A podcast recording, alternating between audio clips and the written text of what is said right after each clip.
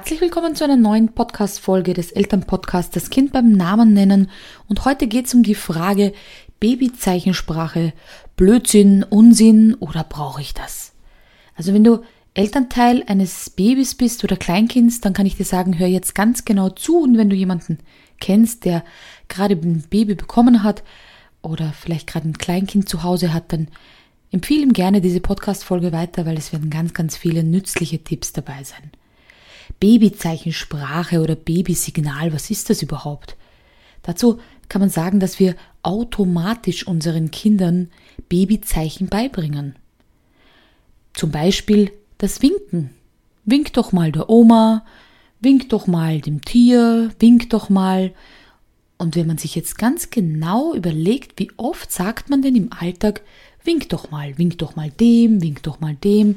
Und ihr seht schon, diese Zeichen werden durch Wiederholung beigebracht. Also wir sagen es immer wieder im, am Tag.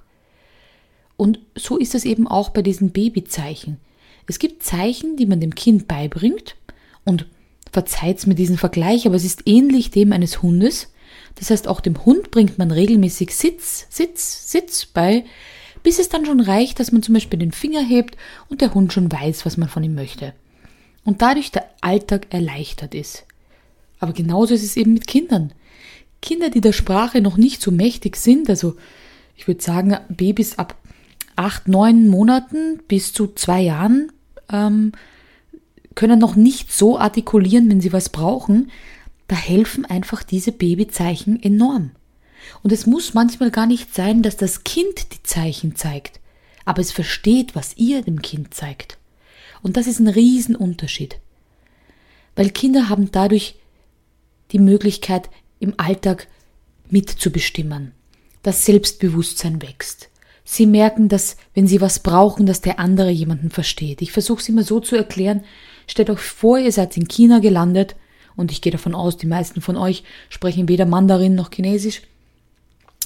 Und niemand hilft euch. Und ihr wollt einfach nur nach dem Weg zum Flughafen fragen um wieder in ein Land zu fliegen, wo man euch versteht.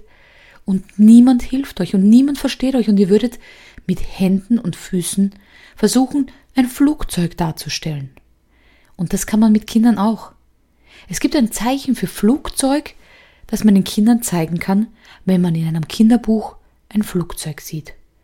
Und immer wieder, wenn man das Lieblingsbuch durchblättert, zeigt man auf das Flugzeug und sagt Flugzeug und zeigt das Zeichen Flugzeug. Jetzt wirst du sagen, ja, wofür brauche ich denn das Zeichen Flugzeug im Alltag? Anita, sorry, aber das hat überhaupt keinen Sinn.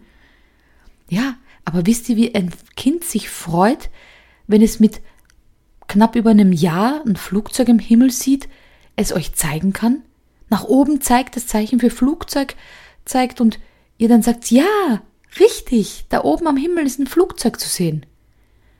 Wenn ihr da in das Gesicht eines Kindes blicken könnt, wenn es etwas zeigen kann und der andere es versteht, was das für das Kind bedeutet, auch für das Miteinander.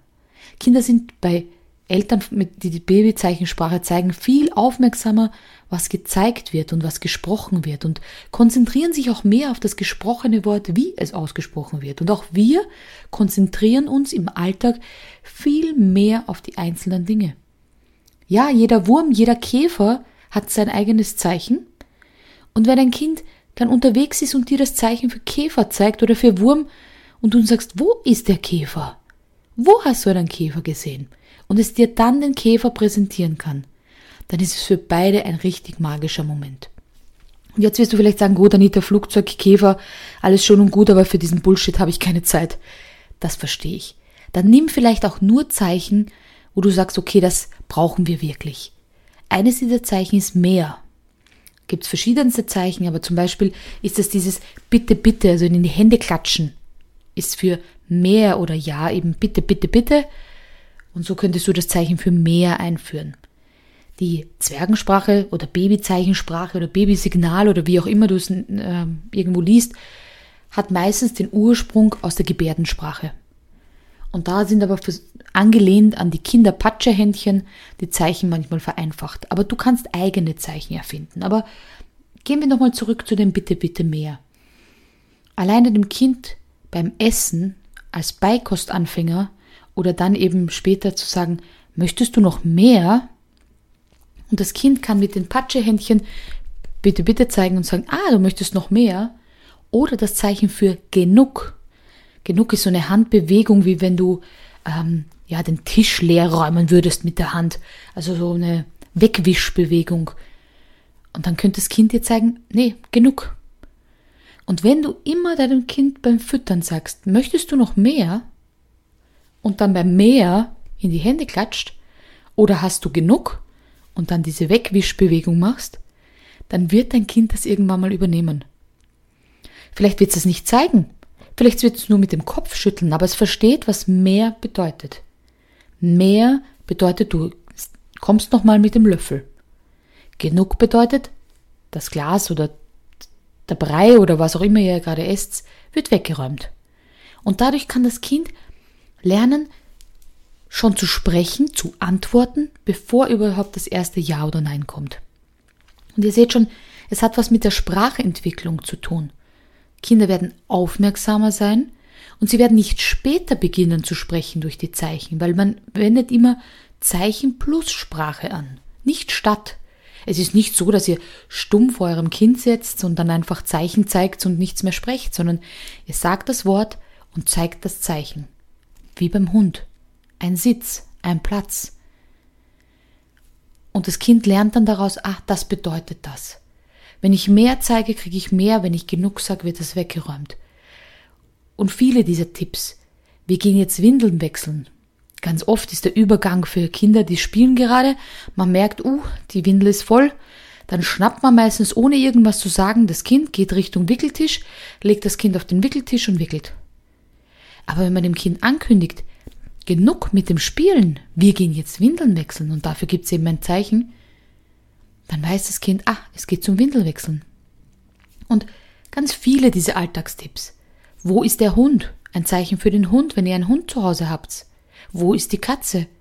Alleine das, wenn ihr in Kinderbüchern ab jetzt Kinderbücher ganz anders lest. Sonst ist es doch langweilig für uns Eltern immer zu sagen, die Kuh macht Mu, die Katze macht Miau, das ist eine Katze, das ist ein Hund. Aber ab dem Zeitpunkt können wir sagen, das ist ein Hund. Das Zeichen für Hund zeigen. Und wenn das Kind dann auf dich zukommt und dir einen Hund zeigt, und manchmal sind es kleine Sticker auf Autos, kleine Bilder in Zeitschriften, irgendwas, was dir als Erwachsener mit deiner selektiven Wahrnehmung gar nicht auffällt. Aber für Kinder eben schon.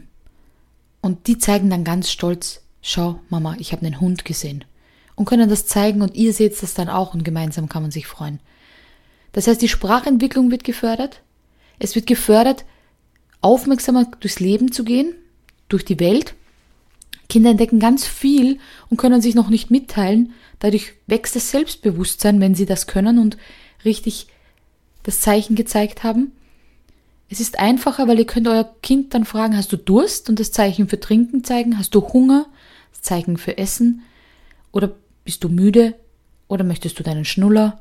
All das funktioniert wunderbar und ich kann euch aus dem Alltag erzählen, ich saß mit meiner Tochter im Auto und sie hat mir was auf der Rückbank gezeigt und ich habe es einfach nicht verstanden. Ich dachte, sie will es zu trinken, dann habe ich ihr zu essen gegeben dann habe ich ihr den Schnuller gegeben und bis ich erkannt habe, das Zeichen, was sie mir zeigt, war die Sonne, weil es ihr einfach durch die Fensterscheibe auf den Kindersitz geschienen hat und sie wollte, dass ich das verdecke. Also ihr seht, auch im Alltag funktioniert das, diese Frustrationstoleranz zu senken. Und deshalb, wenn ihr mehr darüber wissen wollt, schaut mal gerne in eurer Umgebung oder meldet euch gern bei mir. Bei mir gibt's immer wieder ähm, Kurzworkshops, von zwei, drei Stunden, wo ich die wichtigsten Dinge mit euch teile, die wichtigsten Zeichen zeige. Und wenn ihr darauf Bock habt, meldet euch bei mir und wir formen eine Gruppe. Und ich kann euch sagen, es wird im Alltag einiges leichter, ähm, wenn die Babyzeichensprache angewendet wird. Und natürlich funktioniert es auch ohne. Aber ich glaube, alles, was den Mama-Alltag, den Elternalltag erleichtert, ist es wert auszuprobieren. In diesem Sinn, viel Spaß und ich mache jetzt ein Winke-Winke. Bis zur nächsten Folge.